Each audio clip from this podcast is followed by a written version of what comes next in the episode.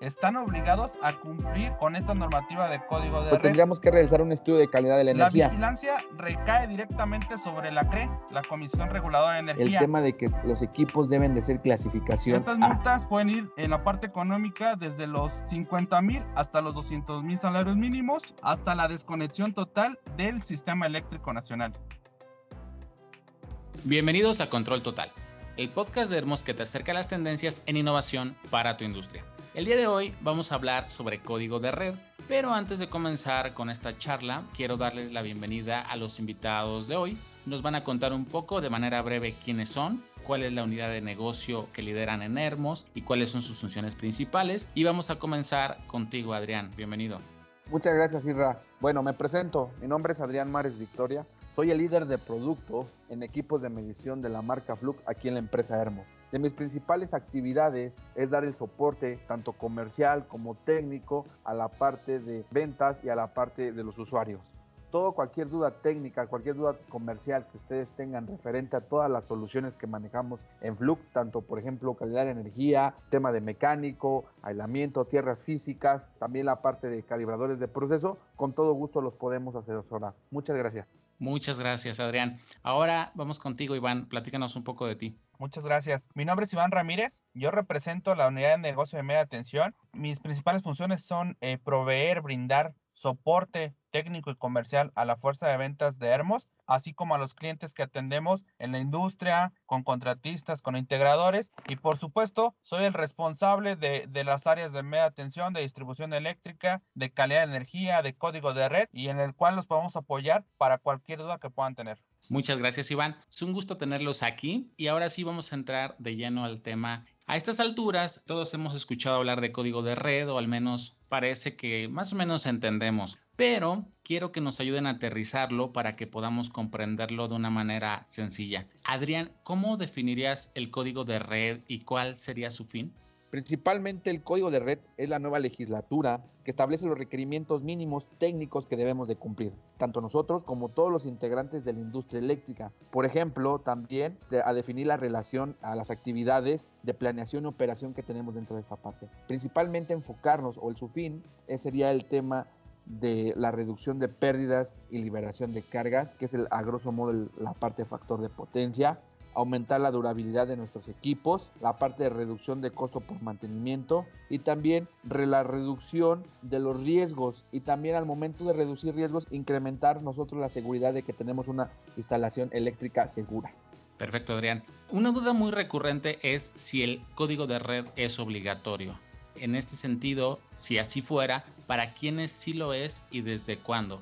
Platícanos un poco de esto, Iván al ser código de red una normativa nacional vigente, todos los usuarios conectados al sistema eléctrico nacional están obligados a cumplir con esta normativa de código de red. El código de red se promulgó en abril del 2016, pero entró en operación a partir de abril de 2019. Entonces ya tenemos más de tres años en que el código de red se promulgó y por consecuencia todos los usuarios desde generadores, distribuidores, consumidores de energía eléctrica están ligados al cumplimiento de código de red.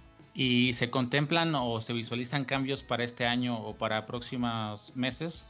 El código de red, al ser una normativa vigente, está en constante cambio. Entonces, para este año 2021 se pretende promulgar el código de red 2.0 con nuevos cambios al que se promulgó en, en 2016. Muchas gracias, Iván.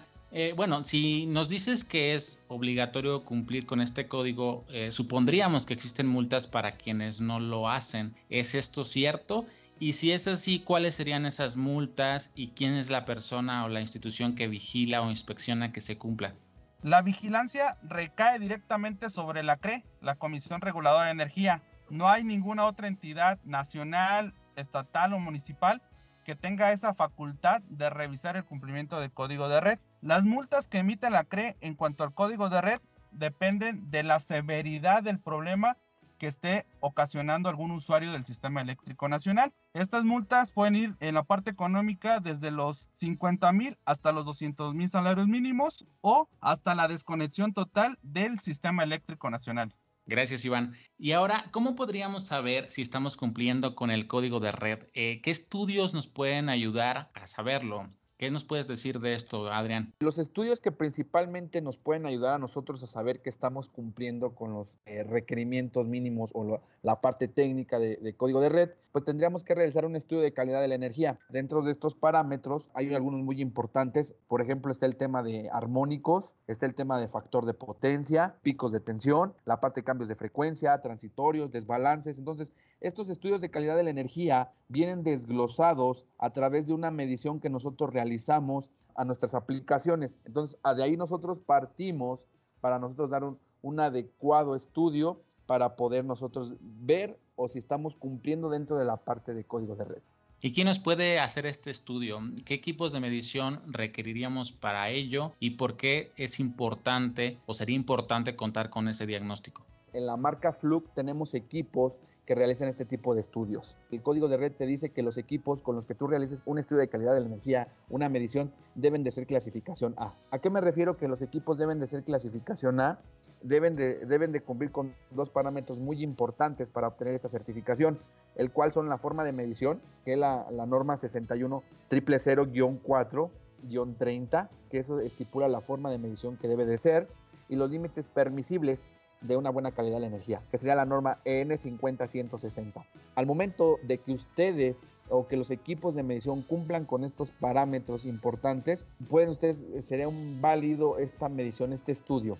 Dentro de los equipos de Fluke que nosotros tenemos, sería el modelo 435, que es un analizador de calidad de la energía, y el 438, que es un analizador de calidad de la energía y motores. Ojo, aquí es muy importante el tema de que los equipos deben de ser clasificación A. Los equipos de Fluke que yo les acabo de mencionar son clasificación A. Ahora, ¿por qué debemos de realizar? Porque necesitamos nosotros ver dónde estamos parados y posteriormente de ahí partir. Recuerden que lo que no se mide no se mejora. Y una vez que ya tenemos los resultados de ese estudio, de esas mediciones, ¿qué procede? ¿Cómo interpretar o revisar este diagnóstico? Aquí, ¿qué nos puedes compartir tú, Iván? Una vez que ya tenemos los resultados de los estudios realizados para cumplimiento del código de red, para poder determinar en cuáles son los parámetros que se están eh, saliendo del cumplimiento a la normativa, es decir, si tenemos un bajo factor de potencia, si tenemos alta cantidad de armónicos, si tenemos variaciones de frecuencia o algún otro dato que se esté incumpliendo por parte del centro de carga, en este caso el cliente que está requiriendo los estudios. Iván, y con base en tu experiencia, ¿cuáles serían las soluciones que tú recomendarías para implementar en estas instalaciones y que cumplan el código de red. Eh, platícanos un poquito de los puntos clave en los que recomendarías implementar, qué soluciones serían y de qué manera podrían hacerlo nosotros podemos ofrecer diversas soluciones para el cumplimiento del código de red.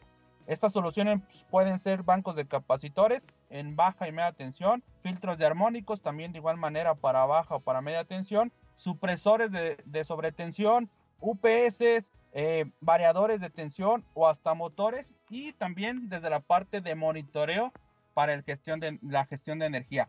Pero algo bien importante, un dato muy interesante es que cada uno de los estudios para cumplimiento de código de red son trajes hechos 100% a la medida. Entonces no se puede replicar con diferentes usuarios, sino que cada uno es especial, cada uno tiene sus puntos a considerar, sus puntos a mejorar y eh, podemos ofrecer las soluciones de suministro, pero también podemos ofrecer aquellos en donde se requiera cambiar desde algún transformador, desde algún tablero eléctrico, desde algún motor, toda esa gama de soluciones podemos ofrecerlo para el cumplimiento del código de red. Muchas gracias, Iván. Y finalmente, aunque ya sabemos que podemos incurrir en esas multas y que resulta obligatorio cumplir con el código de red, quisiera que nos compartieras un poquito más acerca de la rentabilidad, por qué sí debemos de prestar atención y por qué sí debe de convertirse en una prioridad poner manos a la obra en cumplir este requisito.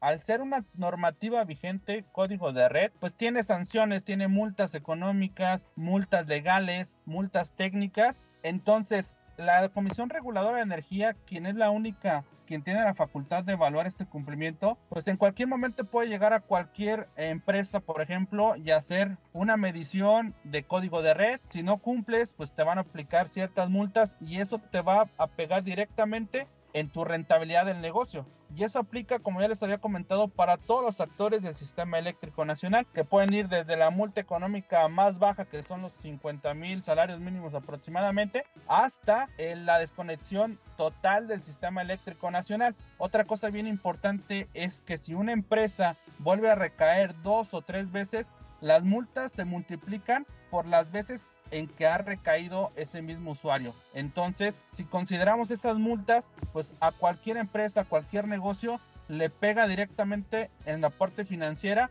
y eso, al final de cuentas, crea un gasto innecesario para cualquier empresa que si hubieran cumplido con código de red, se lo habían podido eh, evitar sin ningún problema. Perfecto, Iván. Nos dejas muy en claro que, debemos sí o sí eh, ponernos manos a la obra para trabajar en cumplir con, este, con esta obligación.